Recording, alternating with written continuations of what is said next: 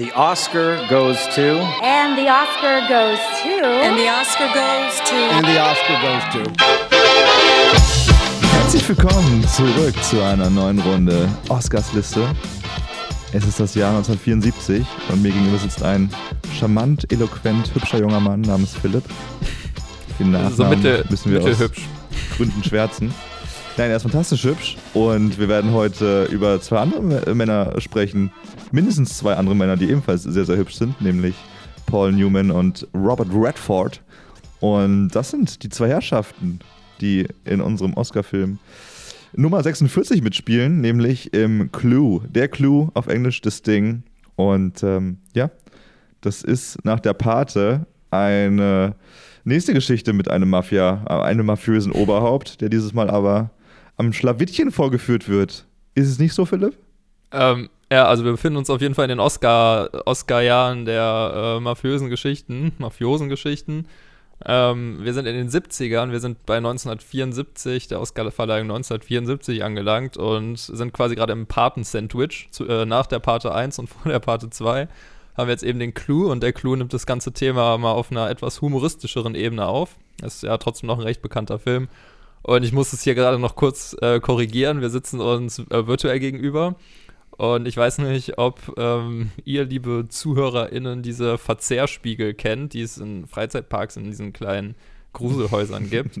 Aber ich sehe Kevin und darunter sehe ich mich klein und mein Kopf nimmt ungefähr die ganze Breite des, des Kamerabildes ein. Ich weiß nicht, was da los ist, aber habe anscheinend ein paar Kilo zugelegt in den letzten fünf Minuten.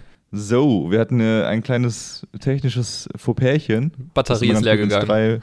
Wenn es drei, drei, Minuten nach äh, Sendestart beginnt. Ich glaube, ich habe eh nur Müll erzählt, wie es oft der Fall ist. Ähm, aber kurze Zusammenfassung nochmal. Wir sind beim Clue, auf Englisch der Sting. The Sting, der Sting wäre auch ein guter englischer Titel. Wir befinden uns im Jahr 1974 und ich habe den sehr guten Witz gemacht, dass ein Remake gemacht wird mit George Clooney, was natürlich nur ein sehr schlechter Witz war.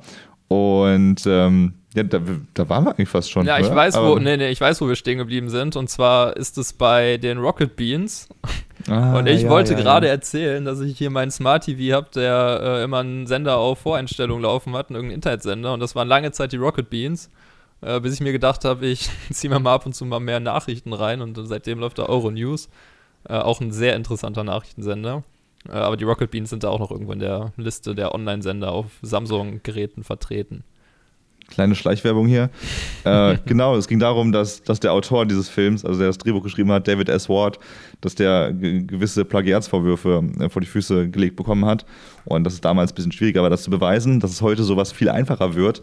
Und da ist mir gestern, da war ich total gebannt, weil ein Autor von den Rocket Beans soll mega viele Texte zu Serien, also zu einer Seriensendung, die sie haben, einfach kopiert äh, haben von, von journalistischen Kollegen oder das ganz schlecht umgeschrieben haben, sodass es einfach eben kein eigenes kreatives Erzeugnis ist. Und äh, dann gab es da halt ein Forum innerhalb von ein, zwei Tagen, das sich gefüllt hat mit tausenden von Beweisen und Beispielen, wo er seit Jahren was falsch macht. Und das ist total absurd. Also, dass du, wenn sich jemand auf dich konzentriert, wenn du irgendwie auffällig wirst wegen irgendwas, dass es mittlerweile zig Mittel gibt, um dich äh, solche Sachen zu überführen.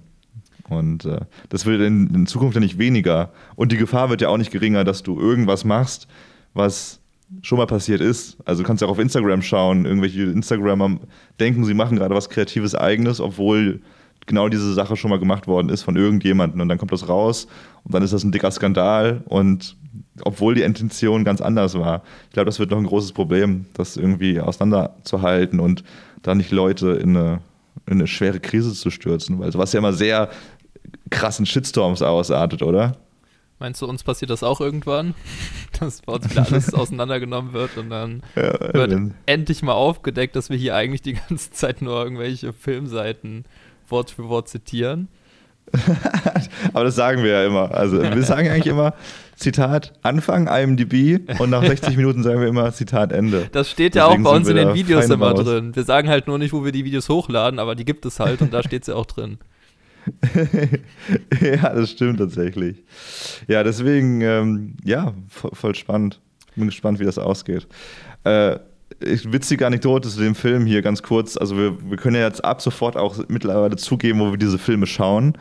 in den ersten Oscar-Jahren war das so, dass wir uns oft äh, dass wir oft nach Russland fliegen mussten und da in irgendeinem alten Kriegsbunker Filmrollen durchwühlen mussten, um diese Filme zu finden, die wir schauen wollten.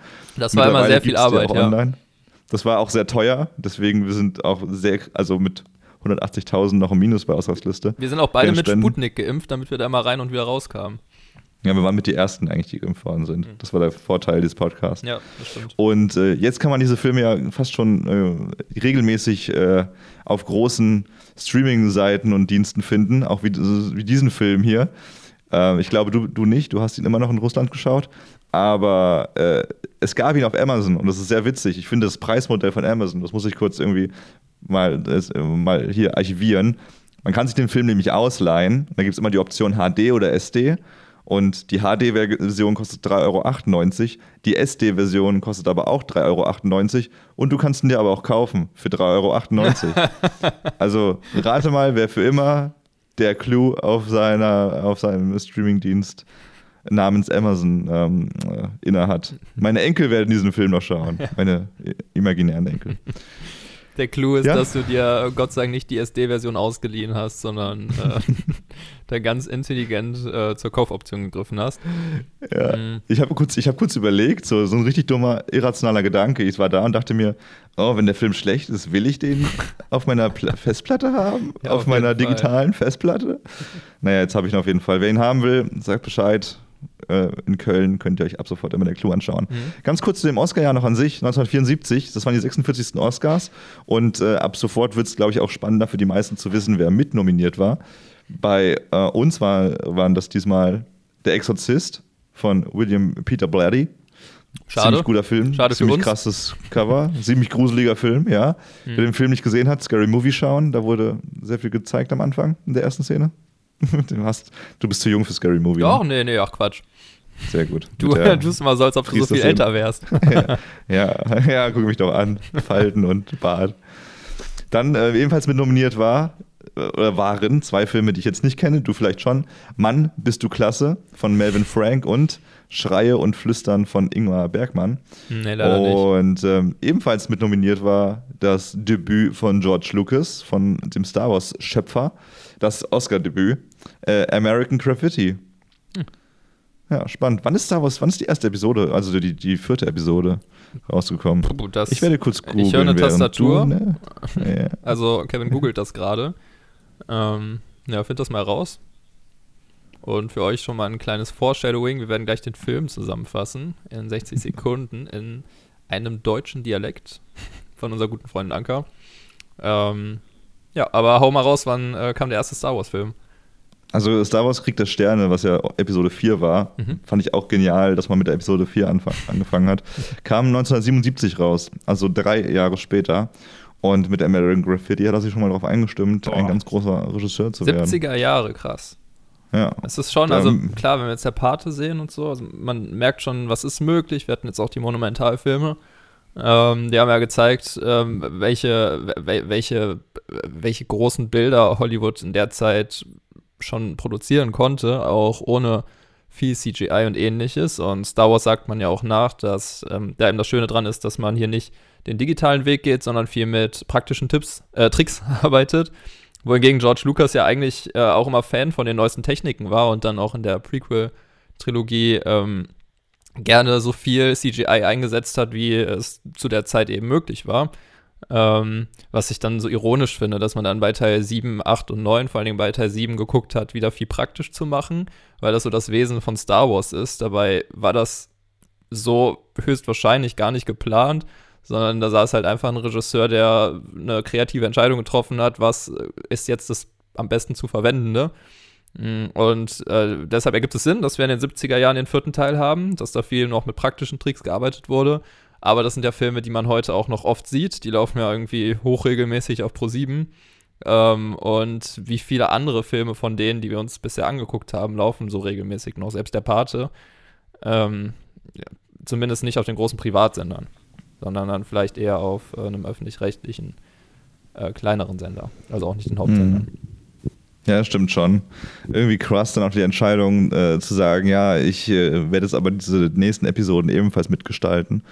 Ähm, auch wenn mir das mega viel Hate einbringt. Das ist so interessant, es wäre mal so interessant, so reinzuschauen in den Kopf, ob ihm das bewusst ist, ob er da wirklich das nur des Geldes wegen macht oder einfach nur, weil er seine Idee weiterleben sehen möchte. Oder ja, was, was da mitspielt. Am Ende ist es, glaube ich, so faszinierend, dass Generationen, die nicht mit Episode 4 bis 6 aufgewachsen sind, die ja genau da all die Details und Attribute dran lieben, also an den ganzen, äh, an den ganzen Merkmalen, wie die Filme ge geschaffen worden sind, vom Handwerk äh, aus. Und die nächsten Generationen, die jetzt eben mit Episode 3, 1 bis 3 aufgewachsen sind, die finden ja Jada Binks total cool, den ultra nervigen Typ für alle anderen. Äh, und jetzt die nächsten Generationen, die einfach mit Episode, äh, ich komme durcheinander, 7 bis 9 aufwachsen, die finden das total geil, weil die sagen, boah, das CGI ist so äh, krass, wie es ja noch nie in der Filmwelt vorhanden war. Und ich glaube, das ist, wir haben, die Menschheit hat immer dieses Dilemma, dass sie immer die Generation vorne dran einfach doof findet, die nächste Generation doof findet. Äh, immer das, was kommt. Ich finde das auch sehr interessant. Äh, da kann ich am Ende des Podcasts noch was zu sagen. Ich war gestern im Kino und habe den neuesten Spider-Man-Film gesehen. Und ähm, aber ich war richtig gehypt. Und tatsächlich fand ich sehr interessant, dass ähm, ähm, ohne zu, ohne jetzt irgendwelche Spoiler zu geben, welche Figuren man da wieder sieht, aber man sieht ja Figuren aus den alten Franchises wieder. Ähm, und da fand ich die Reaktion im Kino sehr interessant, dass äh, auch die Figuren aus The Amazing Spider-Man, The Amazing Spider-Man, der das zweite Franchise, was zu der Zeit, als es im Kino lief, sehr viel kritisiert wurde. Und es sind es ja hier nicht wie bei mit Tobey Maguire damals, ist ja irgendwie nicht gut wird jetzt im Nachhinein so glorifiziert und alle freuen sich mega, wenn da alte Figuren zurückkommen. Und das waren ja die äh, beiden, die noch richtig Tiefe hatten, äh, die Tom Holland jetzt bis zu diesem Teil eben noch nicht hatte.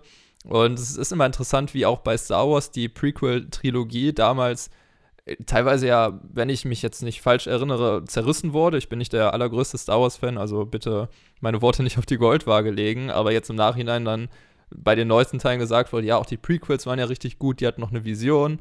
Mm, und man hat immer dieses, früher war alles besser. Und da ist man immer gespannt, wie die Sachen, die jetzt zerrissen werden, dann doch mal in zehn Jahren aussehen, wenn man da vielleicht wieder ganz äh, andere, äh, andere Filmprojekte hat, die gewisse Themen nochmal ganz anders anschneiden, was dann potenziell gar niemand mehr gefällt.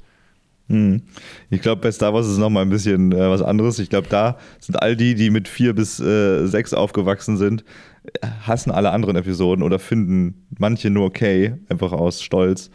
Aber so generell ja, der Mensch ist irgendwie immer, hat immer Angst oder immer dem abgeneigt, was so als nächstes kommt, ungeachtet dessen, ob das jetzt gut oder schlecht ist, weil das, das, das können die wenigsten eigentlich auch bewerten, ganz objektiv, weil es immer eine subjektive, eine subjektive Wahrnehmung ist. Und was, das, das ist eigentlich immer dadurch getrübt, dass du nostalgische Gefühle für was anderes hast, für die Vorgängerversion. Und äh, ja, das ist eigentlich echt super spannend für so, um die Psyche des Menschen zu ergründen. Das sieht man jetzt auch gerade was Finanzen angeht mit Bitcoin und mit Blockchain und also was da jetzt gerade kommt, eine potenzielle Revolution des Geldsystems, wo aber ganz, ganz viele Leute sagen, hä, nee, wieso brauche ich denn Geld auf der digitalen Festplatte, so, in Anführungszeichen. Wir haben doch jetzt Geld in den Händen und wir haben doch jetzt ein Geldsystem implementiert. So, gleicher Gedanke, warum, warum sollten wir uns weiterentwickeln oder was Neues entwickeln, wenn wir doch jetzt schon ein System haben? Aber irgendwie ist es so paradox, dass der Mensch das ja eigentlich möchte so dieses Nostalgische und was man sich so aufgebaut hat, aber trotzdem zieht es ja die, den Mensch, den Mensch als, äh, als, als Wesen einfach immer mehr äh, in die Zukunft und immer mehr in den Fortschritt. Gibt es darüber schon eine Bachelorarbeit? Kann man das mal? Bestimmt. Kannst du, das nicht, du, du schreibst doch deinen Master jetzt hier, kannst du doch mal machen. Könnte ich machen, stimmt, aber hab schon ein Thema. Ähm, ja, nee, aber wir können jetzt mal, ähm, also es ist, kann man gerade mal sagen, falls äh, ihr den Podcast jetzt erst in fünf, sechs Monaten hört, es ist gerade kurz vor Weihnachten. Ich glaube, wir haben uns beide sehr gemütlich gemacht und sind auch beide in Laberstimmung. das heißt, äh, heute, der heutige Podcast geht natürlich um der Clou, aber wir werden wahrscheinlich, wie wir es auch öfter machen, immer mal wieder gerne abschweifen. Dafür waren wir auch, glaube ich, letzte Folge bei der Pate sehr, sehr filmorientiert. Ne? Also wir haben unsere hoch und tief will ich gar nicht sagen, aber mal, das ist für die Leute, die uns auch gerne über normale Dinge reden hören, über die Filmbranche, mal was für die Leute, die wirklich nur hören, wollen, worum, hören wollen, worum geht es in dem Film. Und das werden wir jetzt auch beantworten. Jetzt kommt nämlich die äh, Zusammenfassung ähm, im deutschen Dialekt ähm, in einer Minute von der Clue. Viel Spaß dabei. Loser Coleman und Johnny Hooker. Das sind zwei gewitzte Kleukriminelle im Chicago der 1930er. Beide verdienen ihr täglich Brot damit, ahnungslose Passantes Geld aus der Tasche zu rauben. Und eines Tages gradet sie dabei an der Falsche, nämlich ein Geldkurier vom einflussreichen und bitterböse Gangsterboss Doyle Lonergan. Der setzt direkt alle Hebel in Bewegung und gleich mehrere Auftragskiller auf Luso und Johnny an. Johnny klingt Flucht, Luso muss dran glauben. Ja, so aber nicht, sagt sich Johnny und trommelt der Armada an Kleugauner unter der Leitung des Supergauners Henry Gondorf zusammen. Gemeinsam schmiedet sie in wahnwitziger Plan, Lonergan das abzuluxen, was ums Wichtigste ist. Sein heiß geliebtes Vermögen. In echter Coup, das kann ich euch sagen. Das war die Zusammenfassung und jetzt würde ich dir gerne eine Frage stellen, die du vielleicht auch gut beantworten kannst. Mal schauen. Quiztime, oder? Ja, Quiztime. Komm, wir spielen den Quiz-Jingle. Ladies and gentlemen, Let's start the quiz. Genau. Also, was haben unser Lieblingsfilm in der Oscar, äh, in der Oscar-Geschichte Im Westen nichts Neues von 1930 und Der Clue gemeinsam? Es gibt zwei korrekte Antworten. Eine reicht. Sie spielen beide im Westen. Na, Wahrscheinlich geografisch gar nicht so äh, faktisch. das stimmt, aber es war keine der Antworten, die ich mir aufgeschrieben habe, also ist die okay. falsch. nee, also Der tatsächlich, Dollar, die, der äh, Dollar war auch damals schon mehr wert als heute. Es ist beides ein Film. ähm, nee, tatsächlich das Produktionsstudio. Das heißt, dass der Clue seit 1930 ähm, der, das erste Best Picture wieder von Universal ist. Ähm, Krass. das hatten ja. wir so lange nicht. Und die etwas kreativere Antwort ist, in äh, beiden Filmen hat man, äh, wurden die Hände der Hauptdarsteller gedoubelt. Wir erinnern uns, bei Im Westen nichts Neues gab es einen Nachdrehs für die letzten Szenen. Da hat man den Hauptdarsteller ähm, nicht mehr zur Verfügung gehabt und hat, da, dann hat dann den, äh, die Hände des Regisseurs einfach verwendet. Ähm, hier ist es ein bisschen anders. Wir haben ja hier ein Spiel voller äh, dubioser Tricksereien, Kartenspiele. Ähm, hier wird beim Poker gefummelt. Ähm, hier wird Theater gespielt. Und äh, da saß tatsächlich ähm, für den Hauptdarsteller saß während des Pokerspiels ähm, ein Fallspielexperte namens John Skarne unter dem Tisch und hat seine Hände ähm, gedoubelt, weil der eben besser mit den Karten herumfuchteln konnte. Und da hat man gesagt, es lohnt sich jetzt nicht, das dem, ähm, dem Paul Newman beizubringen in der Zeit, sondern dann nehmen wir einfach äh, jemanden, der das wirklich kann. Das ist ist auch geil. Manche Leute lernen, wie sie fünf Minuten unter Wasser die Luft anhalten können. Das war bei äh, Margot Robbie zum Beispiel so, die für Birds of Prey äh, bei ihrer, für ihre Rolle trainieren musste. Die war ja mit einem Apnoe-Taucher dann irgendwie im Training und musste halt wirklich fünf Minuten dann ihre Luft anhalten können. Christian Bale hungert sich da irgendwie ein halbes Jahr ab und äh, lebt irgendwie in Räumen ohne Licht, damit er da perfekt darauf vorbereitet ist. Und Paul Newman darf dann natürlich sagen, nee, ich, ich mache mir jetzt nicht diese Mühe, ein bisschen mit den Karten rumzuflitschen, weil das tatsächlich machbar ist. Also nicht so krass äh, schnell natürlich, ist auch eine, eine Profession, aber das kann man mit YouTube Paul Newman schon lernen. Oder mit dem echten. Aber das war, das ist, ich habe mir vorhin noch ein Interview mit Paul Newman angeschaut und da meinte er, also sowieso eine nette Beobachtung, dass heute alles viel stressiger am Set ist. Heute, wenn du da einen Film drehst, kostet jede Minute 18.000, 16.000 Dollar. Und du musst einfach dich perfekt vorbereiten und alle müssen perfekt darauf eingestimmt sein. Und es bleibt eigentlich kein Platz für Improvis Improvisation und gewisse Lockerheit, weil du wirklich das abliefern musst, damit es nicht irgendwie zigtausende Dollars kostet. Und damals war das halt so, ja, okay, wir drehen jetzt diesen Film und wir hatten ja jetzt auch schon einige Regisseure hier durchgenommen, die gesagt haben, ja, ich drehe nur einmal die Szene oder zweimal, weil ich das, äh, ich, ich, ich kein Fan davon bin, wenn ich hier 20 Stunden Material durch, durchsuchen muss. Und äh, ja, wie, wie geil das. Ich, ich, ich wette, diese Menschen, diese, gerade jetzt in dem Beispiel die Hollywood-Legenden wie Paul Newman, die ja noch leben, denken sich, ja geil damals, wir waren die Stars, wir durften ultra viel machen. So ein bisschen wie Fußballer, die damals auch noch vom Spielen Bier und eine Kippe geraucht haben.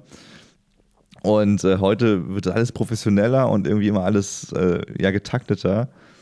Äh, das ist echt äh, ja, ein spannender, ein spannender Punkt ist. Das waren halt auch riesige Stars damals und ich äh, denke, es kommt halt auch wirklich auf dein, dein Star-Level in Anführungszeichen an, weil auch heute kennen wir das noch, ähm, dass äh, äh, hier Chris Hemsworth ähm, nach Tor 2 ja, glaube ich, keine Lust mehr hatte, weil er die Figur als nicht mehr so spannend empfand.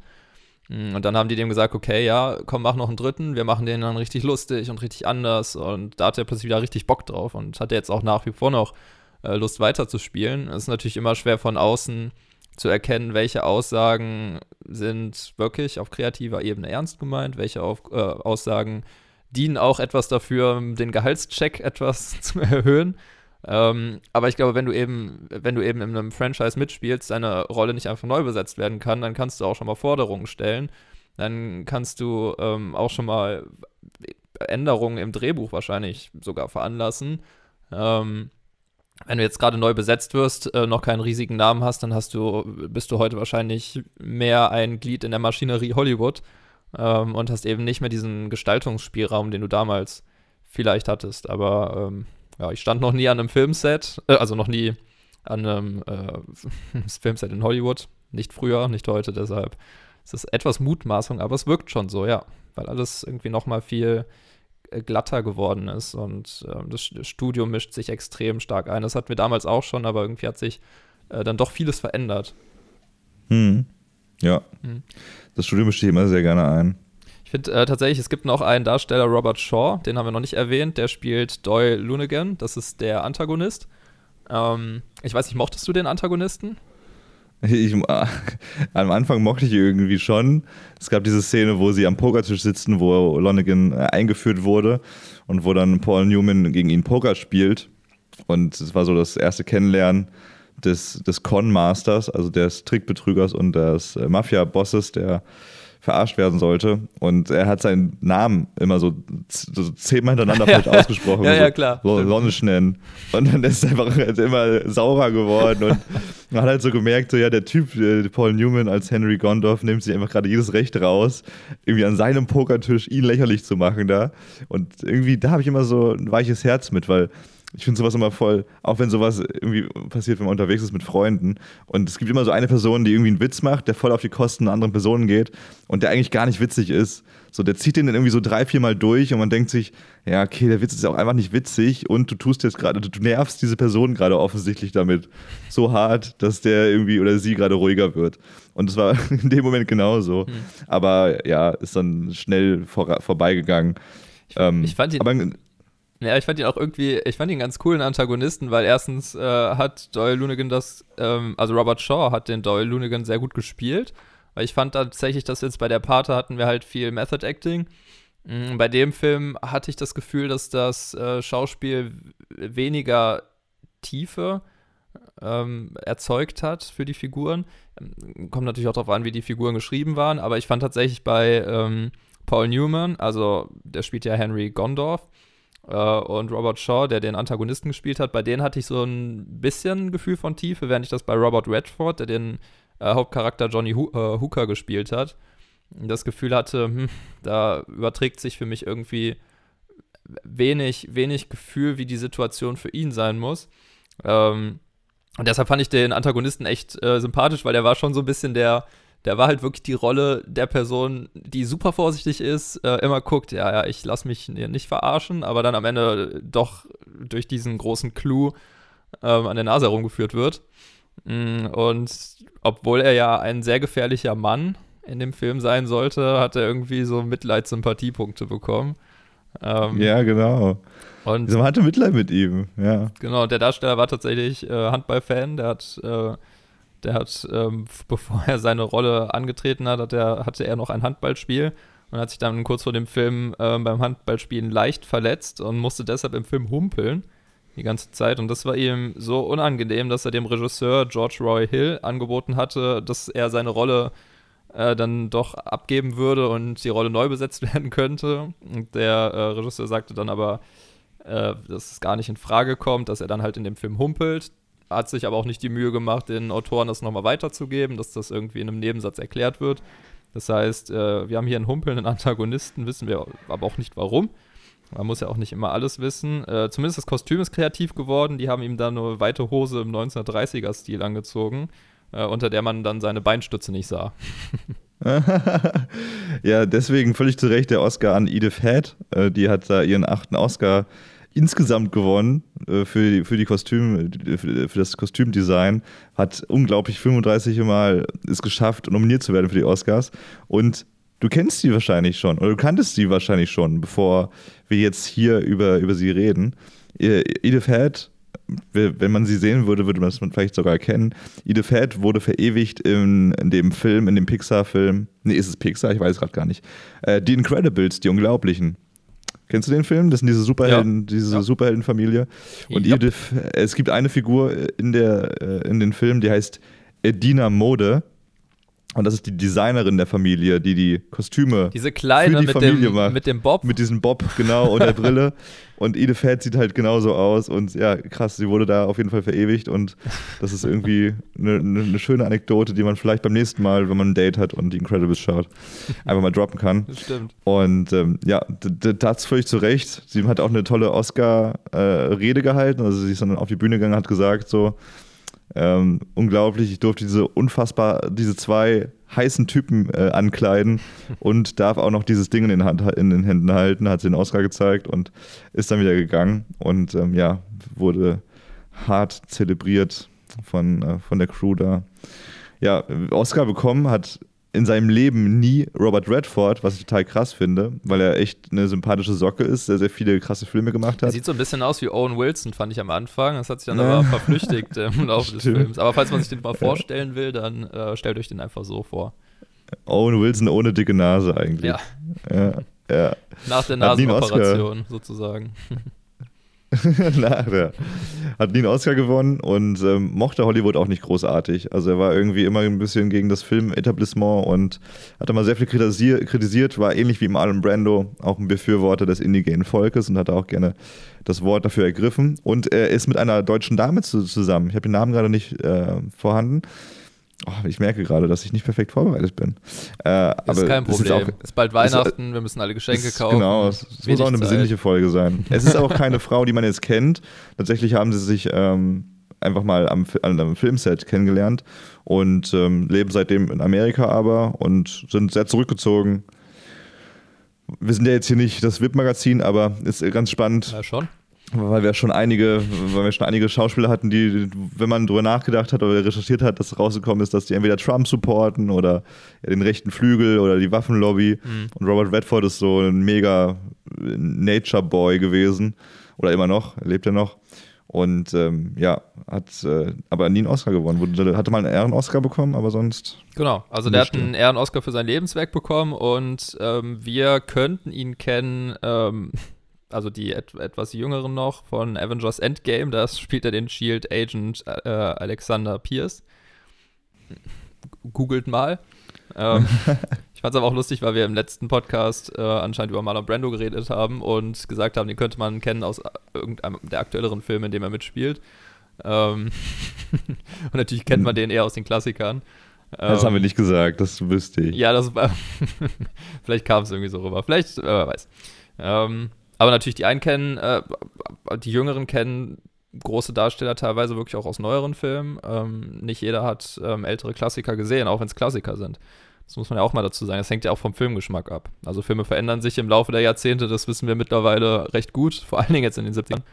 Mhm, genau, aber ähm, tatsächlich, wer jetzt Robert äh, Redford Fan geworden ist nach unserer kleinen Erläuterung, ähm, der kann äh, nach Amerika reisen, denn wir kennen das in Deutschland. Jeder einigermaßen große deutsche Schauspielstar hat sich in irgendeiner deutschen Großstadt schon ein Restaurant gekauft und betreibt da, ähm, oder hier äh, Lukas Podolski Dönerbuden. Ähm, und äh, Robert Redford, ganz der Hollywood-Star, hat es sich halt nicht nehmen lassen, sich äh, ein, äh, hier am Tal äh, der Rocky Mountains hat er sich eine Luxusherberge gekauft, die heißt Sundance Resort. Also falls da mal jemand hinfährt, äh, kann man im Resort von äh, Robert Redford übernachten und sich dann tagsüber die Rocky Mountains angucken. Geil. Vielleicht sollten wir mal so Firmenausflüge machen. Ja. Der muss ja nicht immer nach Podcast. muss ja nicht immer nach Russland, kann auch mal nach Amerika. Das können wir in der zweiten Runde machen, wenn wir mal alle Filme durch, durch haben und äh, ja, das dauert dann noch eine Weile. Dann können wir ja einen Spin-off starten, wo wir dann äh, nochmal alle Filme, nochmal alle Oscar-Filme durchgehen und dann gehen wir aber zu jedem Film an einen Ort, an einen Ort, der wichtig war für diesen Film. Vielleicht kriegen wir einen Sponsor dafür und dann wird das richtig geil. Oscars Ohr, oh mein Gott, das lassen wir uns direkt patentieren. Äh, du hast es gerade angesprochen, was ich sehr spannend finde, ist, wir waren ja total mindblown, die letzten Aufnahmen zumindest, dass gerade mit den 70ern äh, ein neues Level nochmal betreten worden, worden ist. Mit, äh, mit, Bild, mit, mit, mit den Bildern, die uns geliefert worden sind. Und äh, bei diesem Film, beim Clue, merkt man sehr, dass George Roy Hill ein großer Fan von 30er-Krimis ist und, und Mafia-Geschichten aus, aus der sehr frühen Zeit des Films. Und das sieht man in Einstellungen. Das sieht man nicht daran, dass, also man sieht es eigentlich nur nicht daran, dass Farbe äh, vorhanden ist, aber an ein, vielen Einstellungen, die man kennt. Sehr viele, sehr viele ruhige Shots, sehr viele Steady-Shots, wo man einfach eine Kamera hinstellt und dann die Leute eben machen lässt. Wenig dynamisch. Und es gibt auch viel, das ist bestimmt dir auch aufgefallen als unser Musikexperte hier, es gibt zeitweise kaum Musikuntermalung und wenn dann aber eine kommt, kommt eine sehr, sehr ikonische Melodie. Und ähm, diese kennen wir vor allem. Die kennen wir von alten Nokia-Handys. Die kennen wir von alten Nokia-Handys und davor noch von äh, Tom und Jerry, oder? Das war die, das war die, das ist die Melodie, nämlich, die immer bei Tom und Jerry kommt, so als Zwischenmelodie. Wir spielen Wirklich? sie jetzt genau hier ein. Und genau, äh, das, das ist der Entertainer übrigens. Ja. Und äh, du meinst gerade, den gibt es bei John, äh, John, John und Barry? John, John und Barry, die russische Version. ähm, ja, aber tatsächlich ähm, ist der Clou nicht irgendein Werk, der den Entertainer nutzt, sondern er ist das Werk. Das merkt man auch, wenn man sich den Wikipedia-Artikel öffnet, denn da wird der Clou direkt äh, oben erwähnt, der Wikipedia-Artikel von der Entertainer. Und er macht den Song erst wieder richtig bekannt, nachdem der etwas in Vergessenheit geraten wurde äh, geraten war. Und äh, das äh, Lied hat tatsächlich noch eine deutsche Version. Da wurde nämlich äh, durch den Film inspiriert. Ein Lied mit deutschem Text äh, ähm, auf Basis des Entertainers produziert und ähm, das hat Udo Lindenberg gesungen mhm. und er singt da über einen Klavierspieler in der Unterwelt Chicagos, der jede Nacht um sein äh, Überleben fürchtet. Äh, landete in den deutschen Charts aber nur auf Platz 37. Aber das ist tatsächlich so, jetzt kennt das Lied jeder. Viele haben es auch schon mal auf Klavier gespielt, die da das irgendwann mal, dieses, dieses Instrument irgendwann mal lernen mussten. Ähm, aber der äh, Clou hat äh, das Lied wieder salonfähig gemacht. Kannst du das gerade vorsummen? Ich, ich, ich, ich, merke gerade wieder, dass mir ein Talent ja. dafür fehlt, Melodien im Kopf zu behalten. Na, meistens kannst du das ja, aber das Lied geht so.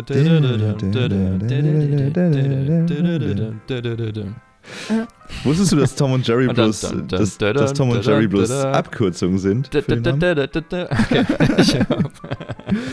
sie heißen eigentlich, sie, eigentlich heißen sie Thomas, Thomas Jasper Cat Senior und Gerald Jinx Mouse. Und das ist die Abkürzung dann, also Thomas, Tom und Gerald Jerry. Okay, ich, äh, nicht, nicht wundern, wenn die Geräusche sind, mein Laptop-Akku. Die Batterie neigt sich auch dem Ende. Ich steck's mal kurz ein. Äh, aber nein, das wusste ich nicht. Ich glaube, das wäre für eine Kinderserie, die sich ja auch zu großem Teil an Kinderpublikum richtet, aber auch ein bisschen zu kompliziert. Ja, kann gut sein. Okay, Philipp ist kurz aus dem Bild rausgesprungen. Er schaut sich diesen Podcast äh, genauso ungern an wie Robert Redford seine eigenen Filme. Denn äh, was ich auch. Du guckst sehr verwirrt gerade mich, äh, mich an in diesem Moment. Äh, ich erzähle einfach weiter. Philipp sieht, aus, Philipp sieht auch ein bisschen aus wie Robert Redford. mit dem Schnauzer. Ein bisschen breiterer Robert Redford. Äh, ich bin wieder da. Äh, die Batterie lädt wieder. Sehr gut.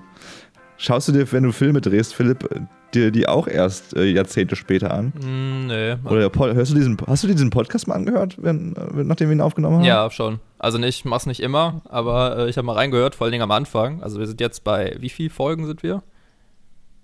Das ist jetzt die 46. Genau, und äh, ich glaube, jetzt kann man das mittlerweile mal sagen, weil wir haben jetzt wirklich einiges äh, an Minuten schon aufgenommen. Äh, vor allem am Anfang war das echt was Neues und äh, da war es auch schon gut, nochmal reinzuhören und auf so kleine Sachen zu achten. Äh, redet man auch nachvollziehbar. Ähm, erwähnt man den Filmtitel oft genug oder spricht man nur über ja, ja, in dem Film und hat vorher aber irgendwie fünf verschiedene Filmtitel genannt und niemand weiß mehr, worum es geht. Also natürlich ein bisschen mhm. Selbstkritik äh, anbringen. Äh, Habe ich schon gemacht, aber ich höre jetzt nicht mehr in jeden Podcast rein. Aber wir schneiden den ja auch. Da hörst du automatisch ein bisschen ähm, Teile davon immer im Hintergrund. Ja, das stimmt wohl. Aber warum? Manchmal Wer hat sich den denn so spät angeguckt? Äh, Robert Redford hat sich seinen Film selber als extrem spät angeschaut. 2004 hatte er den Film äh, Der Clou erstmal äh, zum ersten Mal geschaut, nachdem sein Neffe gesagt hat, lass den mal angucken, Opa. Davor, also 30, knapp 30 Jahre lang, wollte er sich den nicht anschauen. Und er meinte dann, es ist ein richtig guter Film. also schön, dass er das auch mal Jahre, Jahre später. Schön mal, dass, Jahre dass ein später Darsteller sagt. auch danach sagt, es ist ein guter Film, auch wenn es erst Jahre später sind. Weil wir das einfach so oft hatten, dass die Darsteller danach sagen, nee, gefällt mir nicht, bin ich nicht mit zufrieden oder der Regisseur ist dann doch wieder unzufrieden. Obwohl sich Mhm. langfristig dann ja doch irgendwie alle mit ihren Werken arrangieren, vor allen Dingen, wenn die in der breiten Öffentlichkeit sehr positiv angekommen sind. Mhm. Aber der Film gilt ja auch so ein bisschen als äh, komödiantische äh, Aufnahme dieses ganzen ähm, Mafia-Themas. Fandest du den Film lustig? Ich musste, ich muss mir die Frage stellen, oder besser die Frage, fand ich den Film gut in erster Hinsicht? Weil genau das, was du meinst, so, es will eine Komödie sein, es will aber auch irgendwie so ein Oceans 11 die Anfänge sein. Und äh, ich muss sagen, also gelacht habe ich jetzt nicht wirklich. Es war immer leicht angehaucht mit den Gags. Es wurde ja in fünf Kapitel ungefähr unterteilt, die ganze Geschichte. Ähm, so wie man es auch von älteren Filmen kennt, dass man dann verschiedene äh, Trenner sieht, wo man sieht, okay, das ist der Part, ähm, die dann verschiedene, verschiedene Namen haben. Äh, zum Beispiel The Wire, wo es dann darum ging, äh, dass man dass man das eintütet, dass er jetzt vollends davon überzeugt ist, dass er gerade äh, dabei ist, gute Wetten abschließen zu können mit ähm, Paul Newman und Robert Redford.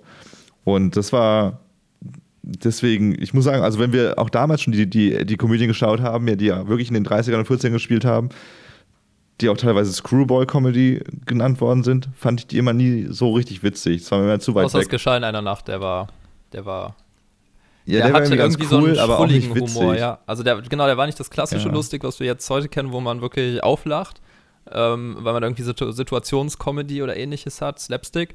Ähm, obwohl es in so eine Slapstick-Richtung teilweise ging, aber der hatte, Mhm. hatte wirklich, der war diese, äh, dieser Kern dieses schrulligen Screwballs und deshalb war der lustig. Ähm, aber da musste man quasi schon mit dem Dartpfeil ins Schwarze treffen, damit das, ähm, ich glaube, für uns beide ähm, den, sich mit dem Humor deckt, den wir mittlerweile gewohnt sind oder auch über den wir gerne lachen.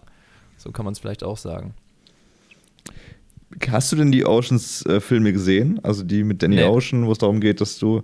aber ich hab viel davon gehört, 90 ja. Minuten. Okay, krass. Ja, das wäre jetzt spannend ge- gewesen zu hören, wie du es gefunden hast im Vergleich, weil diese Filme. Also die, darum geht es ja genau, äh, genau darum geht es in diesem Film auch, dass du mit einer Sache anfängst, dann Haken schlägst und zeigst so, okay, das machen wir, um jetzt hier ein ganz großes Ding zu landen. Und dann kommt fünf Minuten später aber, nein, nur das machen wir auch nur, damit wir das machen Mhm. können, um das Ding noch größer zu machen und noch irgendwie gewiefter und um den anderen noch krasser zu verarschen. Und das irgendwie zwölfmal hintereinander. Deswegen heißt, heißt der Film auch Oceans 12. Ähm, Ah, okay. Nee, das sind, weil es zwölf ja, okay. sind. Gibt es nicht so eine Otto, Otto, Äh, Otto, Autos Verarsche, 11, ja. Ja, Genau. ja genau. Gibt es auch nie gesehen, leider. Ja. Deswegen äh, hatte er immer Angst, dass es zu cringig Mhm. ist. Und hier das Gleiche, deswegen ist es so ein bisschen der, Arch der, der, der Archetyp des Ganzen. Und ähm, wie fandest du das? Warst du gehuckt von den, von den Momenten, wo es ja so twistig geworden äh, ist? Oder? Also ich fand, die meisten Sachen haben die ja vorweggenommen, weil man hat die Planungsszenen gesehen, da gibt es aber einen Twist, den man nicht vorher gesehen hat. Ich verallgemeiner das jetzt einfach mal und das ist, ähm, das ist, äh, das FBI schaltet sich ein. Hm. Hm. Und das FBI stellt sich dann aber später heraus, dass es äh, einfach eine Masche ist, äh, dass es auch komplett gefaked ist, dass die Büros auch gefaked sind. Ähm, dass der größere Sinn dahinter auch ist, dass man äh, auf diesen ganzen Clou noch einen draufsetzt und ähm, die Bösewichte, die, oder der Bösewicht, der eben sein Geld am Ende an die Guten verloren hat, ähm, denkt, dass die Guten tot sind, weil sie sich gegenseitig in der Schießerei mit dem FBI erschossen hätten. Ähm, Hm. und der, gut, den kann man vorhersehen, weil es nimmt irgendwie so viel Platz ein, das muss ja irgendeinen Sinn im Film auch haben. Aber das hat mich tatsächlich überrascht. Ähm, und ich fand ähm, da tatsächlich auch so ein bisschen den, diesen Humor, den der Film angedeutet hat, wo gesagt wird, dass der komödiantisch ist. Äh, das fängt ja schon mit dem Entertainer an, mit dem Lied. Der gibt am Anfang ja schon so eine witzige Stimmung, sag ich mal. Ich finde dann aber am Ende wird es nochmal gespielt und da habe ich dann tatsächlich eher das Gefühl gehabt, das ist gar nicht so lustig gemeint, sondern es ist halt Showmusik. Und die soll uns vielleicht auch ein bisschen zeigen, alles, was wir gerade gesehen haben, ist eigentlich eine Riesenshow, die da abgezogen wurde. Ähm, Mhm. Und da fand ich, dahingegen fand ich es dann etwas nachvollziehbarer. Man muss ja auch sagen, dass, wo ich mich frage, wo der Film natürlich schon einen seichten Ton an, äh, anspielt, ist, dass er nie zu unangenehm wird. Also wir haben hier immer noch recht harmlose Spielchen, es wird oft über Tod geredet. Äh, so richtig hart ist eigentlich nur eine Szene, wo ähm, man Luther Coleman sieht, der ermordet wird, der wurde aus dem Fenster geschubst, aber wir sehen jetzt auch nicht, wie er aus dem Fenster geschubst wird, äh, sondern wir sehen halt ähm, seine Leiche auf dem Boden, die schon tot ist. Wir sehen ihn auch nicht sterben. Und ähm, ja, also selbst hier äh, hat man dann irgendwie nochmal so eine Version genommen, die auch nicht zu hart fürs Publikum ist, gerade nach dem Paten, der ja wirklich ähm, Sachen deutlich gezeigt hat. Ähm, ja, und dann haben diese Überraschungen irgendwie gut reingepasst, aber die Überraschungen oder die Plot-Twists hatten jetzt nie so eine gewisse Härte, weil der ganze Film in so einem seichten Ton, der aber immer noch nicht richtig lustig war, äh, Mhm. gehalten gewesen ist. Das wäre auch ein guter Plot-Twist gewesen, hätte man am Ende einfach das Ganze verkackt, weil man für dieses Fake-Wettbüro, was da eingerichtet worden ist, ja 120 Leute gebraucht hat und es äh, einfach sehr wahrscheinlich gewesen wäre, dass einer von diesen Typen irgendwie mit der Mafia zu tun hat oder einfach diese Information weitergibt und sagt, hey, Mr. Lonigan, der fucking reich ist und mir wahrscheinlich mehr geben kann, als ich hier verdienen kann, du wirst hier gerade verarscht. So. Weil das ist das Absurdeste irgendwie, dass er da wirklich so eine, so eine Theatergruppe zusammenbekommen hat aus wirklich, das waren ja wirklich 30, 40 Leute, äh, dass das alles so zusammengespielt hat, dass eigentlich da immer alles funktioniert hat und dass Paul Newman, dem Gondorf äh, gegenüber, alle immer sehr loyal waren und äh, immer sehr gut. Da wäre, da hätte ich eigentlich eine, so eine, wenn es ein, also es gab ja einen zweiten Teil, da hätte ich eher so eine Vorgeschichte spannend gefunden, wer dieser Gondorf ist. Ja. Weil Lufa, der ja auch aus dem Fenster geschmissen worden ist, wie du gerade schon gesagt hattest, da war ja ein guter Freund von dem, von dem Gondorf und hat auch dann zu seinem Schützling, zu, zu Robert Redford gesagt, hey, geh mal zu, geh, geh mal zu Gondorf, der kann dir zeigen, wie man, den, wie man das größte Ding der Welt durch, durch, durchziehen kann. Und das finde ich mega spannend, äh, so wie er sich entwickelt hat. So generell hätte ich gerne mehr Hintergründe gehabt. Warst du, warst du, würdest du sagen, emotional drin? Also hast du mitgefiebert am Ende des Tages mit einer Partei, weil du meintest, du hast Mitleid mit Lonergan, aber hast du dann auf der anderen Seite auch mitgefiebert, dass die beiden das durchgezogen bekommen? Ja, es ist so ein bisschen schwierig, weil das eigentlich natürlich immer schön ist, aber hier waren irgendwie alle Figuren recht sympathisch. Also bis zum Bösewicht zu einem bestimmten Teil. Und auch die beiden äh, Hauptcharaktere waren einfach super sympathisch. Den hat man irgendwie schon gerne zugesehen. Also wollte man, dass es klappt, aber gleichzeitig hat, also die Figuren haben es eigentlich hergegeben, auch wenn eben nicht viel auf dem Spiel stand, weil der Clou wurde eben durchgeführt, weil vorher eine Person, äh, der Luther, eben getötet wurde. Das heißt, wir haben hier sozusagen so einen Rachefilm, wenn man so will. Das heißt, es gab aber keine wirkliche Fallhöhe, dass jetzt in der Zukunft was auf dem Spiel steht. Also hätte es nicht geklappt, dann hätte es halt nicht geklappt. Vielleicht wären die aufgeflogen, dann wäre es natürlich gefährlich geworden. Das war aber die einzige Fallhöhe. Hätte man jetzt ähm, gewusst, dass die das Geld für irgendwas brauchen oder dass, äh, ich, ich, ich weiß nicht, dass da wirklich deren Leben, am, am, äh, der- deren Leben auf dem Spiel steht oder das Leben anderer, dann hätte man vielleicht nochmal einen Grund mehr gehabt mitzufiebern. So war das halt so, man konnte entspannt sitzen, mal gucken, ob es klappt, aber wenn es nicht klappt, dann ist jetzt auch nicht gerade der Worst Case, sondern dann bleibt deren Leben so, wie es vorher war, weil auch schon vorher mussten die vor Gaunern fliehen und gucken, dass sie nicht erwischt werden und auch nicht von korrupten Polizisten. Mm, Das hat mir ein bisschen gefehlt und dann mit dieser, also das handwerklich hat es halt auch nicht besser gemacht oder das stilistische, weil wir haben hier zum Beispiel so Stummfilm-Sequenzen ähm, mit so allem drum und dran. Also wir haben da übertriebene Zooms, übertriebene Gestik, wenig äh, oder witzige Musik, äh, komische Überblendungen und ähm, die ist das erste Mal in so einer Planungssequenz und dann wird später nochmal bei einer Verfolgungsjagd wieder aufgenommen. Aber ich will bei einer Verfolgungsjagd eigentlich nicht. Also, es ist, ist natürlich schön, wenn der Regisseur Fan von äh, der Stummfilmzeit ist, äh, von dieser Stiltechnik, aber das will ich nicht bei einer Verfolgungsjagd sehen, weil das nimmt dem halt die komplette Spannung und das führt eben dazu, dass ähm, dieses Mitfiebern einem etwas schwerer fällt, wenn dann äh, plötzlich stummfilmartig die Leute mit etwas zu extremer Gestik sich gegenseitig hinterherlaufen, obwohl das eine Szene ist, wo es gerade vielleicht um Leben und Tod geht. Hm. Das ist äh, gerade, das sieht man jetzt bei uns und dafür ist dieses Projekt ja ganz cool, was wir hier mit Oscarsliste machen. Dafür ist der Unterschied und der Vergleich zu Brennpunkt Brooklyn, den wir vor zwei Episoden geschaut haben, viel zu krass. Also Brennpunkt, Brennpunkt Brooklyn, Brennpunkt äh, Brooklyn, Ja. äh, The French Connection, wo eine der krassesten Hollywood-Verfolgungsszenen aller Zeiten gedreht worden ist, äh, ohne irgendwelche Genehmigungen durch die New Yorker Straßen. Mit ein paar Kollateralschäden. Genau, ein paar, ja, da, hat- jeder ein bisschen einstecken müssen. Und jetzt das, so. Natürlich verstehe ich dann wieder das Argument vom Regisseur, was er ja wahrscheinlich annennen würde, dass das eine Hommage war an die damaligen Filme aus den 30ern und die Geschichten der damaligen Zeit. Aber ja, dadurch, dass wir irgendwie jetzt auch gerade schon so einen Fortschritt gemerkt haben, dass wir uns auch mit den Oscars mitentwickeln, nervt es mich auch fast schon ein bisschen, dass man jetzt so jetzt, an, jetzt schon anfängt zu sagen, okay, wir müssen irgendwie eine Hommage machen an damals. Das hat mich auch an The Artist total genervt. The Artist hat 2011 den Oscar als bester Film gewonnen und das war ein Schwarz, war, Schwarz-Weiß war er, glaube ich, auch. War das der? Das Ja, war ein kann Stumm- sein, ich weiß es nicht genau.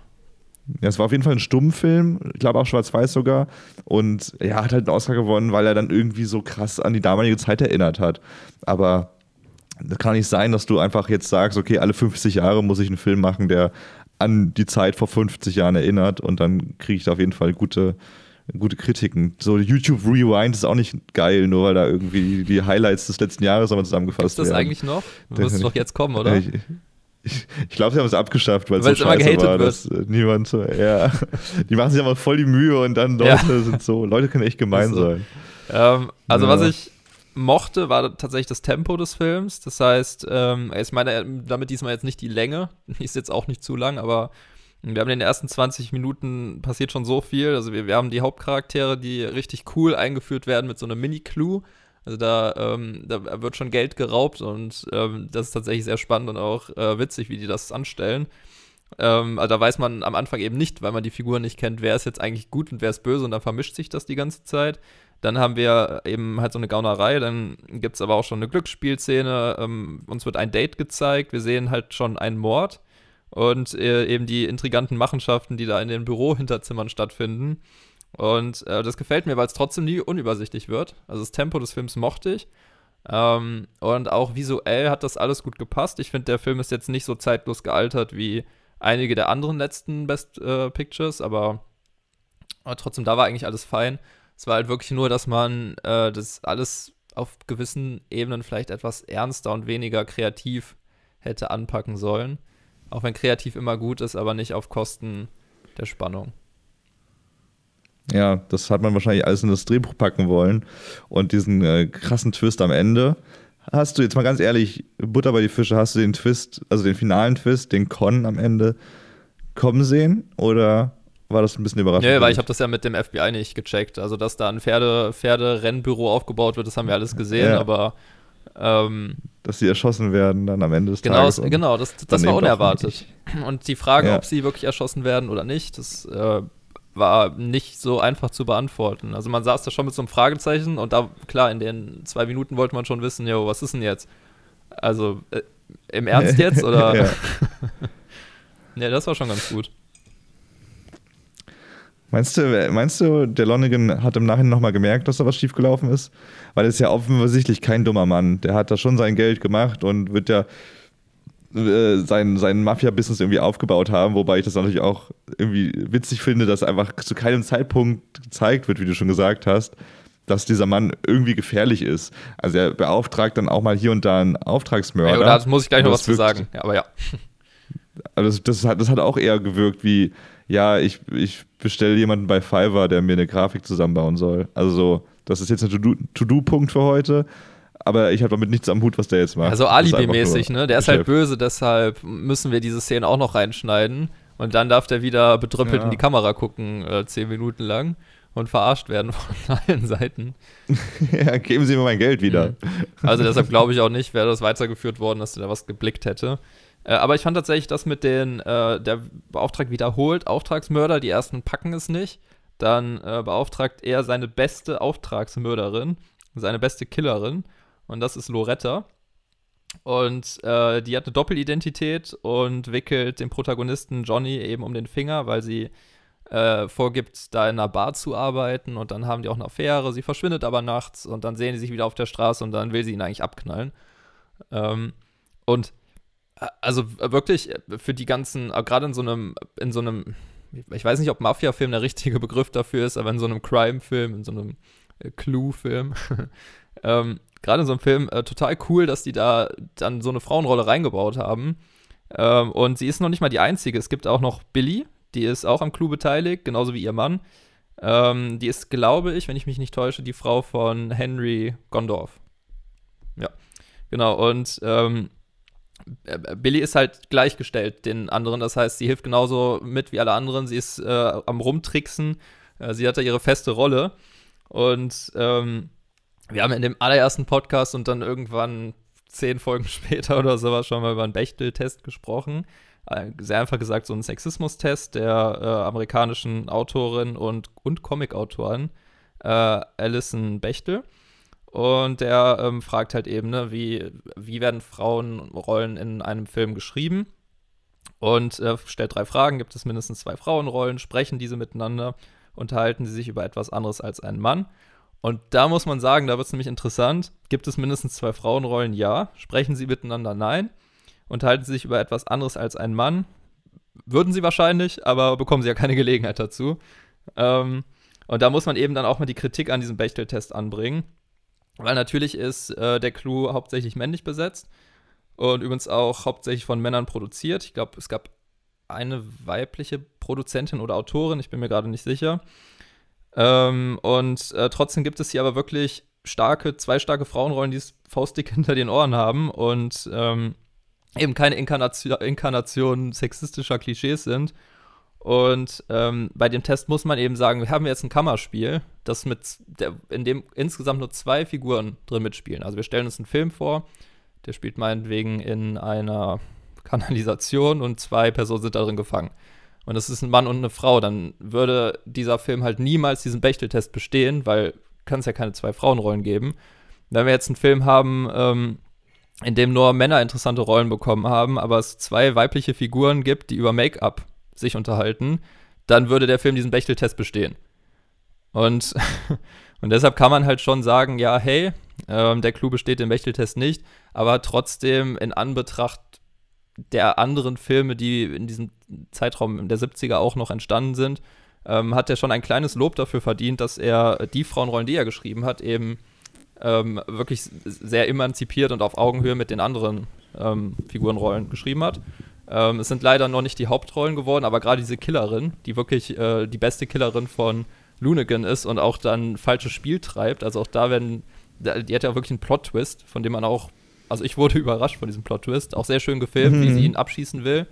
Und dann aber, ähm, dann aber äh, hinter Johnny Hooker, der eben abgeschossen äh, werden soll, ein Kumpel von ihm steht, das noch rechtzeitig checkt und äh, ihr dann einen Kopfschuss gibt. Äh, bevor sie ihre Pistole aus, rausziehen kann. Aus 150 Meter Entfernung. Aber das hatte, perfekt zwischen die das Augen. Das hatte sowas Westernartiges, oder? Wer, wer zieht zuerst den Revolver? ja. Ähm, ja, das war echt crazy. Ja, das fand ich Aber dafür, dass sie die beste ja, nee, das fand ich schön. Ich glaube, ich kann es abschließen mit äh, kleiner Schritt in die richtige Richtung. Aber auf jeden Fall erwähnenswert. Also ich muss kurz fragen, über was sich Frauen denn sonst unterhalten sollen. Also wenn, wenn nicht über Make-up, was haben sie noch auf für ja, Themen? oder Männer, weil Männer halt, ne, das, dann bestehst du den Bechtel-Test nicht, aber mit Make-up, da wird es dann gehen. Das wäre auch mal geil. Das wäre so eine Tarantino-Szene eigentlich, irgendwie so ein Film zu Beginn oder äh, ja, eigentlich zu Beginn wäre witzig, so drei, vier Minuten, wie sich zwei Männer einfach nur über Make-up mhm. unterhalten. So wie mit seiner berühmten äh, Cheeseburger-Szene bei, bei, bei Ja, allgemein, das macht das, äh, das Fernsehen ja gerne, wenn es um Sexismus geht, dass die mal die Rollen komplett vertauschen. Da gibt es immer so, ähm, ja. Ähm, so ironische Einspieler, wo, habe ich letztes Mal gesehen, wo dann ein Hausmann eben so über seinen Job geredet hat, als ob er im Management sitzt und halt immer, wenn das Kind irgendwas wollte, hat er gesagt, ich muss jetzt eine Besprechung, stört mich bitte nicht. Äh, ihr habt ja keine richtigen Jobs, so den beiden Frauen, die eben äh, die wirklichen Management-Jobs hatten und da im Wohnzimmer gerade Mittagspause gemacht haben. Klingt nach Stromberg. Wenn du aber die beste Killerin aller Zeiten wärst, würdest du dann den Typ nicht einfach umbringen, wenn du mit ihm gerade gevögelt hast? Aber das hat sie, glaube ich, sogar begründet. Ich, ich bin mir nicht sicher, aber ich meine, das ist sogar aufgekommen. Ich glaube, sie hat da irgendwie gesagt, ich weiß nicht, aus welchen Gründen das nicht ging, dass ja dann entdeckt worden wäre oder aber eigentlich hat sie klar, als Es- sie zu zweit da geschlafen Es haben. wäre es wär stressiger, es wäre auf jeden Fall stressiger gewesen, die Wohnung sauber zu machen und so. Aber dann irgendwie bei helllichtem Tag mitten auf der Straße gefühlt, irgendwo in der Seitenstraße, war jetzt nicht so der krasseste Ort, wo man jemanden einfach mal so äh, um die Ecke Mhm. bringt. Die Szenerie, vielleicht ist dir aufgefallen, die Szenerie, wo, äh, wo, äh, wo Johnny Hooker äh, umgebracht werden sollte, sah genauso aus wie ganz am Anfang die Szene des Films, als sie diesen, Stimmt. als sie den Gehilfen von Lonergan verarscht Ja. haben. Es war auch so eine Seitenstraße Mhm. und Fast so ein Hinterhof, ne? das war, das war, das war auch eine richtig coole Introduction, finde ich. Dieses, äh, wo, wo man dann äh, eben den Typen, wie, wie sie eingeführt haben, wie sie schon äh, in, im kleinen Maße Leute verarschen. Mit einem guten äh, Theaterspiel. Und das mochte ich tatsächlich. Irgendwie hat sich dann aber nicht gesteigert. Also, was ich so cool an den Oceans-Filmen finde, äh, ist, dass die wirklich krasse Steigerungen drauf haben. Und da war das immer so, okay, das war ein coole, cooles Add-on.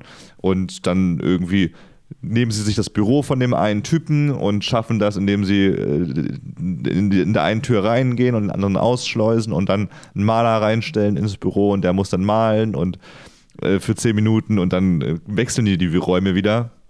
Das ist ganz cool gemacht, aber es ist irgendwie vom Level nicht krasser als zum Ende dann, dass, dass er da sein Geld abgibt und dann weggezerrt wird, weil äh, ja, die Polizei da aufkreuzt. Ja, es ist eine Aneinanderreihung ganz guter Ideen. Ich finde es sehr cool, was die Zeit 1974 zu dem Film geschrieben hat. Äh, die haben geschrieben, äh, dass der Film blauäugiges Starkino ist, so synthetisch und mechanisch kalkuliert wie das Ragtime Chicago, ein Musical ohne Musik. Redford strahlt und schiebt die Kreissäge in den Nacken, Newman schmunzelt und kaut auf der Zigarre, Shaw mault und muffelt. Das ist alles ganz nett, aber die sieben Oscars dafür sind entschieden der größte Clou. ja, die beim Spiegel können aber auch sehr gut Nee, das war nicht der Spiegel, das war die Zeit. Aber ja. Ah, die Zeit, ja. äh, ja, sehr gut zusammengefasst. Ja, ich finde es eh manchmal willkürlich, warum Oscars, äh, warum Filme sieben Oscars bekommen, dann wieder nur drei. In dem Film hat es ja wirklich alles abgeräumt, was es Ja. da irgendwie zu abräumen gab. Außer äh, Ro- Robert Redford, der nur nominiert war, der es nie geschafft hat. Ähm, ja, ich weiß nicht, würdest du, also ich habe den Film ja jetzt für immer auf meiner Amazon-Festplatte. Würdest du den Film nochmal in fünf Jahren mit mir an einem Sonntag schauen? Hm, Ja, na, wahrscheinlich eher dann der Pate, der Pate 2. Aber ich fand Ah, ihn nicht schlecht. Also ich, ich war wirklich, ja, okay, Überleitung, ich schieb's nur dazwischen. Ich war wirklich nicht äh, gelangweilt oder irgendwas. Also der Film hat mir schon Spaß gemacht. Aber Nee, genau, ja. ja, ne, Pate 2 wäre dann wahrscheinlich die best, bessere Wahl. Jetzt kannst du deine Überleitung bringen.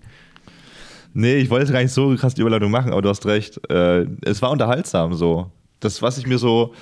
Was, es, es, ist, es ist dieses Gefühl aufgekommen, wenn du durch, durch den TV selbst und eine alte Sendung erwischst und einfach denkst, oh geil, das schaue ich mir jetzt an. Damit beriesel ich mich jetzt.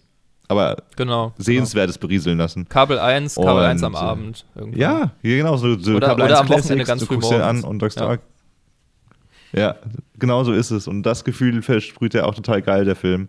Und dafür ist es auch schön, dass der Film so ein persönliches Ende hat. Also nicht, dass da nochmal irgendwas Böses rauskommt und da ist doch ein Protagonist, also dass doch ein Bruder der, der beiden Coolen dann doch verstirbt oder dass Lonergan ähm, durch einen Fleischwolf gedreht wird. Nee, es passiert genau das, was passieren soll. Der verliert, der verliert Geld, das, was er am liebsten mag. Wahrscheinlich äh, geht Lonergan dann auch immer noch nicht vor die Hunde. Der ist, glaube ich, sehr wohlhabend, dem geht es immer noch gut. Aber alle hatten irgendwie einen Lacher und die haben ihren Freund gerecht. Und äh, Johnny Hooker sagt dann, nee, er will kein Geld, weil er es eh nur verspielen würde. Was ein bisschen traurig ist, weil man denkt, okay, wow, was kommt jetzt noch in deinem zukünftigen Leben, wenn du jetzt schon sagst, nee, ich brauche ich brauch nichts, ich nehme nichts an, ich würde es eh nur verschwenden. Ähm, fand ich ein bisschen, fand ich ein bisschen absurd. Aber jetzt, bevor wir den finalen Übergang machen, nochmal eine Quizfrage an dich. Es wurden ja ganz am Anfang des Films 11.000 Dollar geklaut von dem Mafia-Gehilfen, was ja der Auslöser für alles war. Was sind diese 11.000 Dollar oder was wären Oh. diese 11.000 Dollar heute wohl Ah, ich hasse wert? diese Wir haben, jetzt schon so, wir haben jetzt schon so oft über Inflation gesprochen, dass du mittlerweile die Rate wissen Nee, willst. ich weiß die Rate nicht und man muss ja auch sagen, dass die Rate sich ja auch innerhalb von zehn Jahren mal wieder Ja. verändert. Und du stellst mir alle Ja, wir zehn Folgen ja- diese Frage. Das, aber das ist ja wichtig zu sagen, dass wir uns in dem Film, in dem Film befinden wir uns in den äh, 36er Jahren. Also das ist ja wirklich Du jetzt. gehst, du, gehst so die, du gehst so die Trivia-Facts durch und dann drückst du Steuerung F und dann gibst du so ein Dollarzeichen ein, damit du irgendeine Zahl findest, mit der du mich dann Nein, hier. das rechne ich selber aus. Es gibt eine schöne Seite, wo man es selber ausrechnen kann. In 2013dollars.com. Ich weiß nicht, warum das in 2013 heißt, aber da kann man ausrechnen, was ein Dollar von damals heute wert Wie wäre. viel waren das jetzt? Und also es waren damals 11.000 und heute wären das knapp Zwei- 200.000. Ich wollte jetzt 2 Millionen sagen, wäre ein bisschen zu viel. Ja. Ja, das war ein bisschen sehr viel Ja. gewesen. Und diese 500.000, die Lonergan verloren hat am Ende des Tages, sind knapp 10 Millionen heute. Also schon ein ordentliches Hm. Ordentlich, ja. Pflaster. Ja. Aber wahrscheinlich war er Jeff Bezos der damaligen Zeit, nur eben im Mafia-Business. Genau. Vielleicht sehen wir ihn ja beim Paten 2 nochmal. Vielleicht ist er da kleine Gastrolle. Oder es gibt irgendwie, es wird heute jetzt ein Crossover gedreht, wo aus sämtlichen mafiösen auch Filmuniversen die Figuren zusammenkommen. Das wäre auch geil. ja, noch ein Fun Fact zum Schluss. Ähm, hast du Zurück in die Zukunft gesehen? Äh, nee, auch nicht. Okay, das ist, den musst du, die musst du dir sowieso anschauen. Das sind auch sehr, stimmt, ja. schöne Sonntagsfilme und aber auch wirklich grandiose Oscar-Filme. Und das Diner, das wir sehen in, in diesem Film im, im Clou, das Diner, wo dann auch die Loretta. die, die Loretta, die Auftragsmörderin, äh, arbeitet. Aber das ist ihr echter Name. Ihr Fake-Name, den habe ich gerade nicht im Kopf. Ach so, nee, was mit, was, ja, Sri, Sri Rotta. Sri Rotta. Der hat auf jeden Fall einen Fake-Namen, der sehr italienisch, italienisch klang. Dieses Diner, an dem sie gearbeitet hat, das ist das exakt gleiche, das auch ähm, für Zurück in die Zukunft genutzt worden ist, wo Marty, Marty McFly seinen eigenen Vater besucht in der Vergangenheit. Ähm, Nice. Weil damals, äh, damals musste man, also damals mehr als heute noch, musste man die ganzen Sets so oft es geht recyceln, damit sich das lohnt. Und ähm, deswegen ist dieses Diner unter anderem auch ein paar Jahre später bei Back to the Future Mhm. Aber, zum Tragen aber gekommen. selbst Disney macht das ja, oder hat das gemacht bei, äh, bei gemalten Szenen, die haben die wieder verwendet. Da gibt es ein Bild, wo man ein Frame von das Dschungelbuch sieht, wie Mogel über so Mhm. einen Baumstammast marschiert. Und dann haben wir ein Frame von, ich glaube, Winnie Pooh, wo Christopher Robin mit Winnie Pooh da über einen Baumstammast äh, marschiert. Und man Mhm. sieht einfach, keine Ahnung, wie, wie die wiederverwendet haben, aber sie haben wiederverwendet, weil es war das gleiche Bild, nur dass halt ein bisschen anders drumherum gemalt wurde. Dann war es halt der 100 Morgenwald, oder wie der heißt, 1000 Morgen, 100 Morgenwald. Mm, Und nicht, Eine Million Ja. Morgenwald. und nicht äh, der Dschungel aus dem Dschungelbuch. Ja, krass. Das finde ich sowieso so heftig. Also, dass man da Bild für Bild gemalt hat und dass man dann noch dran gedacht hat, ja, aber ich male das jetzt so oder ich, ich, ich bewahre das jetzt so auf, weil ich das nochmal verwenden kann, irgendwann in irgendeiner Form. Völliger Wahnsinn. Völliger Wahnsinn. Ja, äh, Fazit von meiner Seite aus. Äh, man hat es vielleicht gemerkt, meine Stimmung war. Ich habe mich nicht mega krass vorbereitet. ich bin, nee, ich bin äh, sehr, noch sehr Glühwein geschädigt die letzten Tage. Und äh, es gibt Filme, auf die man richtig Bock hat, wo man sich vorbereiten kann. Und es gibt auch Filme, wo man sehr viel dazu findet im Netz. Und äh, der Clue ist so ein Film, wo man nicht mega viel dazu findet und wo man, ja, wo, wo, wo am Ende auch die Interpretationsfähigkeit irgendwann die an die Grenzen stößt. Das ist ein netter Film, wo es darum geht, dass, äh, dass ein kleines Spiel vollzogen wird. Man zeigt ein Drehbuch, das ein bisschen verspielter ist als die meisten anderen Oscar-Filme, die wir bisher gesehen haben. Aber am Ende ist es ein, kein sehr emotionaler Film. Es ist kein Film, der mit, mit krassen Einstellungen äh, aufwartet, finde ich zumindest. Es ist auch kein Film, der sehr überrascht am Ende des Tages. Äh, es ist einfach ein netter kleiner Film und ähm, ja, schön, dass man Robert Redford nochmal, oder wir zumindest auf dieser Reise in sehr jung sehen konnten nochmal. Äh, wenn man sich anschaut, wie er heute aussieht, kein Diss, sondern er ist einfach natürlich ein etwas älterer Mann, gealtert. 85. Ja. voll. Also ist immer noch ein sehr schöner Mann. Sein Haar ist noch perfekt. Er, hat teilweise nicht mal graues Haar. Ah, aber es ist natürlich irgendwie so faszinierend, gerade bei dieser Reise dann zu sehen, wie Menschen. Also wir, wir, wir sind ja wirklich Teil einer Phase eines Menschen, wo er, ja, wenn er sich das mit uns anschauen würde, würde sagen würde, krass, das war ich vor 60 Jahren. Ich werde das auch ein bisschen vermissen. Also ich vermisse jetzt schon so die, wir haben jetzt halt die, äh, also viele Darsteller leben heute noch, die damals jung waren. Das ist ja schon mal ein Wechsel und wir haben jetzt halt in den 70ern, das haben wir auch vor zwei, drei Folgen mal ein bisschen ausführlicher erklärt, hatten wir den Wechsel von, äh, von den ganzen großen, großen Hollywood-Stars der goldenen Ära Hollywoods, die sind jetzt alle schon Mhm. gealtert mittlerweile und äh, die werden wir selten einen Film sehen. Und ähm, das heißt, wir sind ein bisschen aus dieser Zeit raus, die wirklich noch mit ganz anderen DarstellerInnen gearbeitet hat als äh, heute. Und jetzt sind wir gerade in so einer Mhm. Übergangszeit, bis wir dann irgendwann im Heute angekommen sind. Dann lässt sich natürlich nochmal ganz anders über Filme reden. Dann machen wir hier wirklich VIP das Promi-Magazin. aber ähm, aber äh, die Übergangszeit ist auch super spannend, weil die hat jetzt nochmal, also wir jetzt, sehen jetzt wirklich Darsteller, die wir heute noch äh, kennen und die auch heute noch in Filmen mitspielen, ähm, in einer ganz anderen Lebensphase. Ähm, aber trotzdem muss ich schon sagen, wirklich jetzt nach der ganzen Zeit, äh, ich bin froh, dass wir äh, jetzt ein bisschen aktuellere Filme auch sehen, die sich stilistisch auch mehr dem in Anführungszeichen gewohnteren anpassen. Äh, und trotzdem fühlt es sich schon sehr lange her an, dass wir diesen Wechsel hatten von, äh, von Schwarz-Weiß zu Farbfilm, wo wir immer mal wieder dann Schwarz- Schwarz-Weiß-Film hatten und eigentlich auch Glück hatten mit den Farbfilmen, weil die teilweise nachkoloriert wurden oder ähnliches.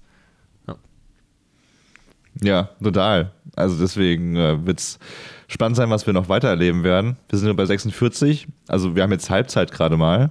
Und ähm, ja, ich freue mich sehr drauf. Jo. Und äh, ich muss sagen, ich habe nicht mehr so viel zu sagen zu dem Film. es ist, äh, ich finde es ja, ich finde es tatsächlich überraschend. Also es nervt mich so auch ein bisschen, dass ein Film, nur weil er eben so ein bisschen an alte Zeiten erinnert, dann direkt einen Oscar bekommt. Der Exorzist wäre doch auch geil gewesen. Ähm, Ja. Wieso nicht auch mal, also das wäre der erste Horrorfilm gewesen, so, den man dann einfach mal würdigt, der wirklich auch einfach es verdient gehabt Ja, wir hatten hätte. ja schon mal einen Hitchcock, aber so richtig Horror war der nicht. Der hatte ja, aber so ja genau. Hitchcock ist. Thriller. Mhm. Ja, genau. Rebecca ist ja, also das sind ja keine, keine wirklichen Horrorfilme und Exorzist, da haben wir schon, da hätten wir schon Schiss gehabt, Philipp. Das wäre schon Mhm. Den hätten wir nur zusammen gucken gewesen. ja, und das machen wir bei Titanic dann, wenn, wenn, wenn ich dich sehen, äh, wenn ich dich heulen sehen möchte. Ja, super. Also wir haben schon fast verraten. Äh, das nächste Mal werden Nicht wir über Titanic der Pate reden. 2 Ja, reden. über Ti- Nicht über der Pate. Titanic. äh, Wann war denn Titanic? 1998 oder 2000? Das gucke ich nach und währenddessen kannst kannst du äh, Ja. erzählen. weitermachen. Wir werden, äh, also dieses Jahr war es traurig. Der äh, American Graffiti war nicht nur von George Lucas, sondern auch von Francis Ford Coppola, der am Drehbuch mitgeschrieben hat. Ähm, der hat jetzt leider dieses Jahr keinen Oscar gewonnen, aber nächstes Jahr dann wieder mit Der Pate Nummer 2. Der einzige Film in der Oscar-Geschichte, der äh, nicht nur fürs Original ausgezeichnet worden ist, sondern auch für die Fortsetzung. Und da werden wir mal reingucken, wie es Michael Corleone so ergeht in seiner neuen Rolle als Don Don, Corleone. Don, Don, Don Corleone. Und ja, es wird cool, darauf freue ich mich sehr. Den Paten 2 habe ich noch nicht gesehen. Den ersten kannte ich tatsächlich damals schon. Jetzt was vollkommen Neues hier. Gucken wir mal, ob's der, ob er es verdient hat, ob der Film auch nur ein Millimeter ähm, schlechter ist als der andere. Und ja, dann würde ich mich an dieser Stelle verabschieden. Das war die letzte Episode vor Weihnachten. Wir wünschen euch fantastische, besinnliche Tage. Ich sehe, dass Ich nicke. Philipp sich die Lippen Ich nicke spitzt. ganz eifrig. Um, ah, okay. Ähm, ja, ich wollte nur kurz wird- sagen, Titanic 1997. Ach krass, ja, okay, also gar nicht so weit vielleicht entfernt. als Abschluss, damit es keine komplett leere Versprechung war, ähm, Film, der 2021, Ende 2021 im Kino läuft, ist eben, äh, wie heißt der, Spider- Spider-Man äh, No Way Home. Äh, und geht da rein, wenn ihr ein Kino habt, was äh, gute, natürlich gute äh, Corona-Richtlinien hat, dass ihr da nicht in einem komplett vollen Kinosaal sitzt, äh, aber ihr wirklich mal wieder so ein gut, gutes altes Kino-Feeling haben wollt, weil da gehen tatsächlich sehr viele Leute rein. Er hat, glaube ich, den Vorverkaufskartenrekord weltweit äh, geschlagen. Und ich war da drin und äh, an mehreren Stellen hat das Kino gekreischt, weil die so überrascht waren. Vor wegen was? Das Okay. kann ich, kann ich nicht sagen. Ja. kann ich nicht sagen. Okay, Wenn ich, Peter Parker zu kommt. Spo Kommt Peter Parker zurück? Okay, zu große. Spoiler. Ähm, aber äh, wirklich, wirklich cool. Das war, das war Kino, wie man sich das im Bilderbuch vorstellt. Und äh, der Film ist auch wirklich gut und äh, macht viel Spaß, ist sehr lang. Äh, zwei Stunden, zehn Minuten oder so. Äh, also für unsere Verhältnisse nicht lang. für unsere oscar Ich wollte gerade sagen, du, du, du sagst zu diesem Film, ja, der ist ja gar nicht lang, der exakt genauso lang ist wie der Film, Ja. den du gerade genannt hast. Das sind verschiedene Maßstäbe. ähm, aber fühlt sich null lang an, macht äh, wirklich Spaß. Ist natürlich ein Marvel Mainstream Kino, aber hat Sachen, weil man sieht Sachen, die man so wirklich noch nie gesehen hat. So würde ich sagen. Ja, geil. Ich hatte den gar nicht so krass auf dem Sturm, weil äh, ja Kino jetzt irgendwie, Gott sei Dank, spontan wieder möglich geworden Mhm. ist. Ähm, ich freue mich drauf. Ich habe nicht mega viel gehört. Das von mir war leider kein Spoiler. Ich weiß nicht, ob Peter Parker kommt. Das war einfach nur eine dumme Vermutung, aber so wie Philipp lacht. Ich, ich lach gar Nee, nicht. keine Ahnung. Ich, ich unterdr unterdrücke Also, ab, alles. Ab ins Kino. Also wir können, ja- genau, komm, wir machen jetzt noch schnell in diesem Podcast noch kurz ein Fazit Kino 2021. Geht in Spider-Man rein und wenn ihr die Möglichkeit habt, auch in Dune. Das war auch ein richtig krasser Oh ja. Kinofilm. Und ja, das war unser Rückblick äh, zum Jahr 2021. Guckt auch nächstes Jahr wieder vorbei, wenn es darum geht. Und äh, jetzt reicht's auch. Wir, hört, äh, wir, wir spielen jetzt den Song des Jahres ab, der nämlich den Oscar für den besten Song des Jahres bekommen hat. Der heißt The Way We Were aus dem Film So wie wir waren von Alain Bergmar, Marilyn Bergmar und äh, Marvin Hamlisch. Und äh, ja, das ist der Song des Jahres. Viel Spaß damit. Bis in zwei Wochen. Schöne Weihnachten euch. Und guten Rutsch noch nicht ganz, ne? Vielleicht, ich glaube, kurz vorm guten Rutsch machen wir noch die Folge. Wenn alles passt. Wenn es möglich ist, äh, werde ich nicht in Deutschland sein. Ähm, ja, ihr werdet es dann sehen, ob es eine Mini-Weihnachtspause gibt oder Zur ob Not sagen wir schon mal- Folge produziert bekommen zwischen den, was sagt man? Zwischen den Jahren? Nee, zwischen den. Ich weiß auch Ja, nicht. dazwischen Weihnachten Jahren und Silvester. Zwischen den Jahren ist eine Sekunde. Ja. das machen wir. Leute, reingehauen, bleibt gesund. Lasst euch boostern und bis bald.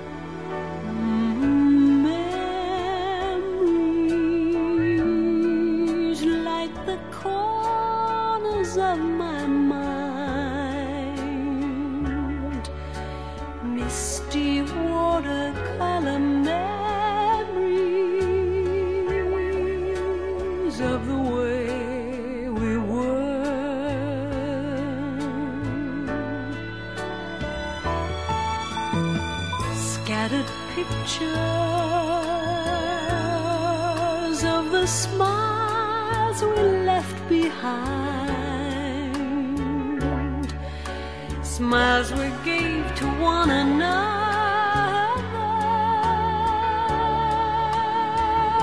For the way